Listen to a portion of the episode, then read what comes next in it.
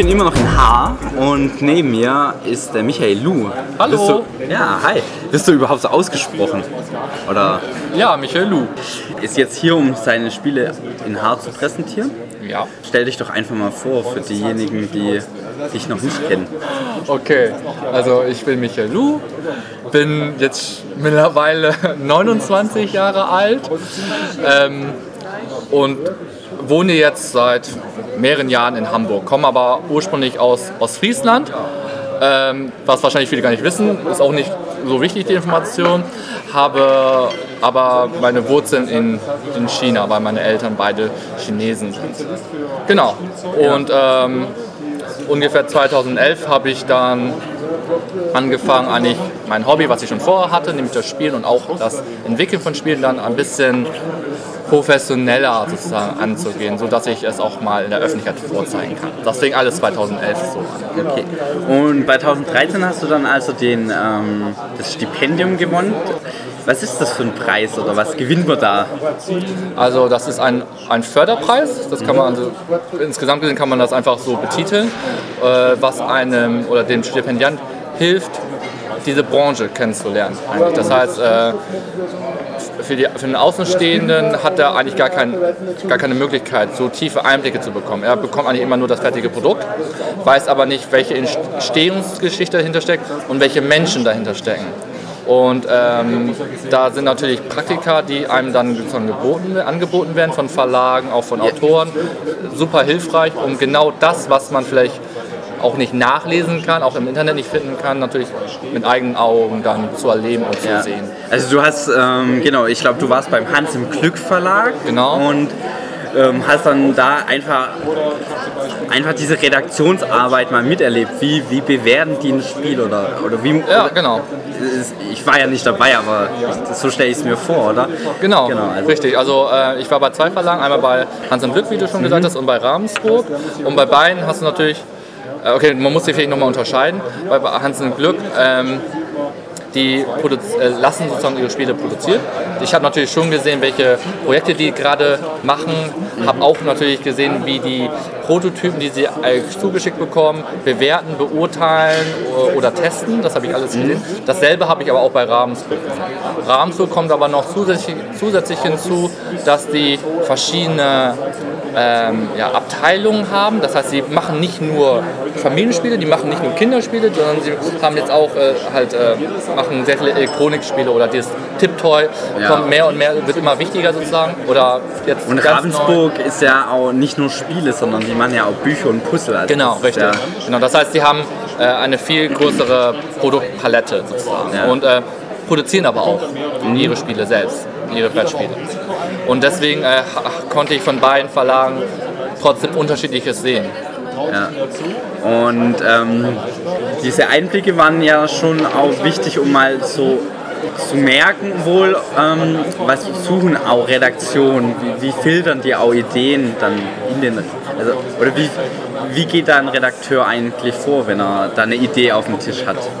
Äh, grundsätzlich, also das, was wahrscheinlich die meisten schon äh, wissen, ist, man sollte natürlich erstmal äh, verstehen, was macht der Verlag und was macht der Verlag nicht. Das ist natürlich Regel Nummer eins. Trotzdem habe ich die Erfahrung gemacht, auch wenn ein Verlag äh, sagt, auf der Website oder persönlich sagt, dass wir grundsätzlich sowas nicht machen, heißt das nicht, dass dieses Spiel garantiert keine Chance hat. Das ist, das ist nicht ganz klar.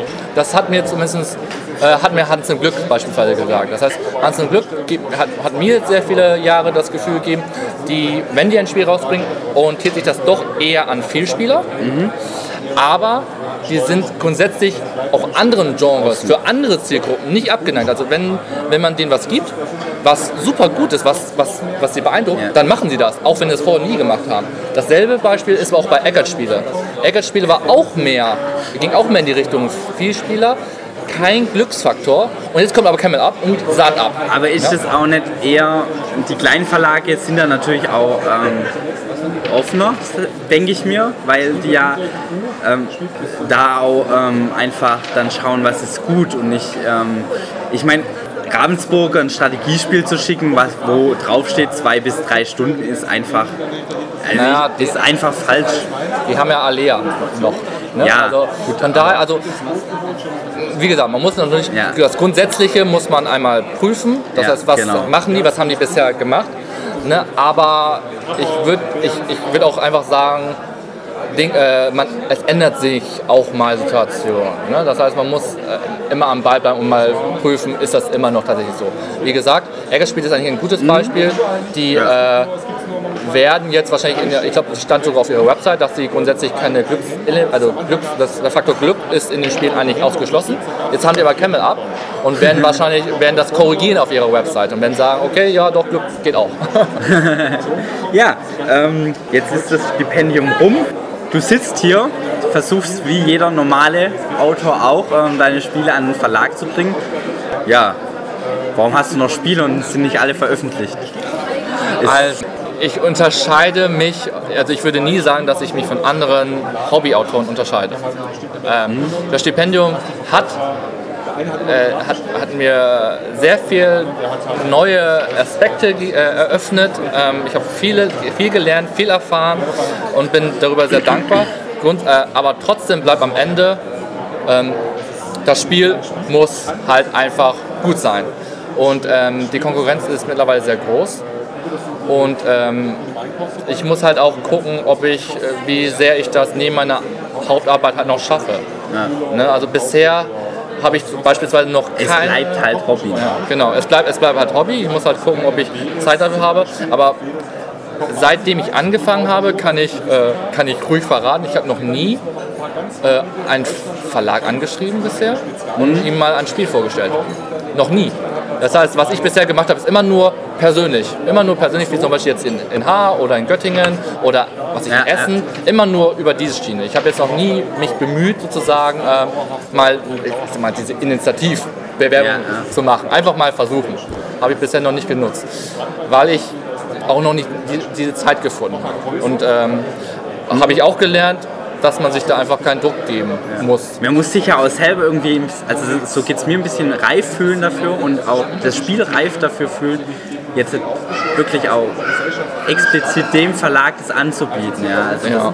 Das ist das, was du ansprichst, ist auch durchaus richtig, weil ich glaube auch äh, mit meinen Prototypen, die ich jetzt hier jetzt mitgebracht habe, ähm, möchte ich einfach nochmal beobachten, ob es äh, Schwächen gibt, ob es Probleme gibt, die ich da noch, äh, wo ich da noch ein bisschen rumschrauben muss.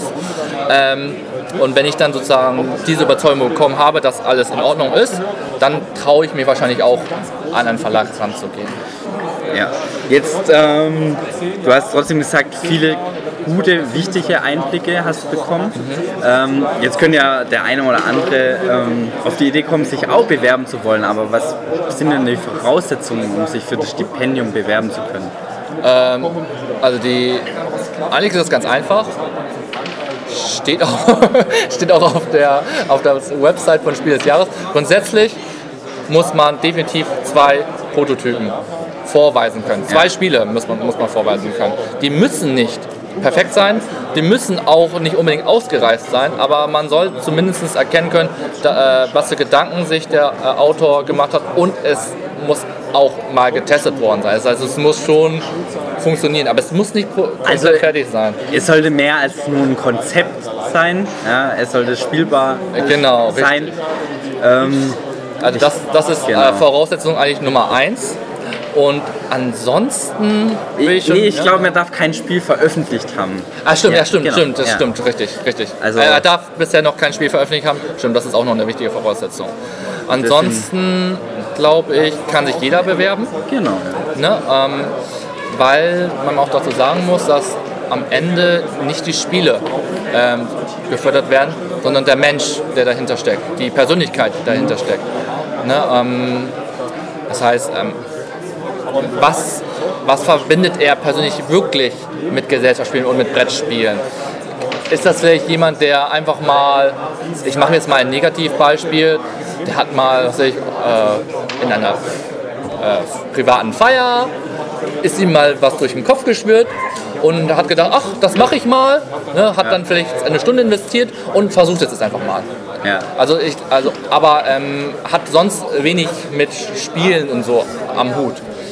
Ähm, ich glaube, solche Kandidaten haben eher schlechtere Karten, weil ähm, ich glaube, Spiel des Jahres auch gerne möchte oder die Jury gerne möchte, dass der Stipendiat ähm, wirklich der, dieser Branche erhalten bleibt und er auch äh, was dazu beiträgt und etwas ja. wieder zurück. Also, naja, okay.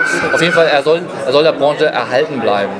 Ne? Und ja. nicht irgendwie nach, ein, nach einem Jahr einfach von der Bildfläche verschwinden.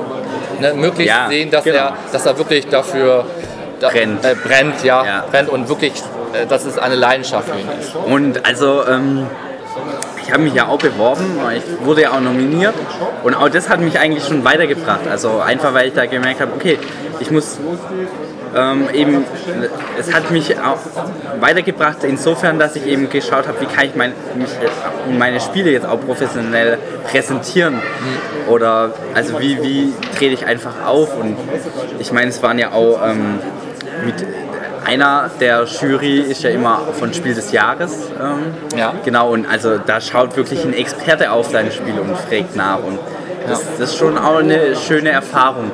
Und ähm, also es lohnt sich eigentlich immer, ähm, sich da zu bewerben. Nee, wenn man ähm, sagt, mir hat jetzt die Spiele haben eine Reife erfahren, wo ich mich traue, das anderen Leuten vorzuzeigen. Ja. Ja.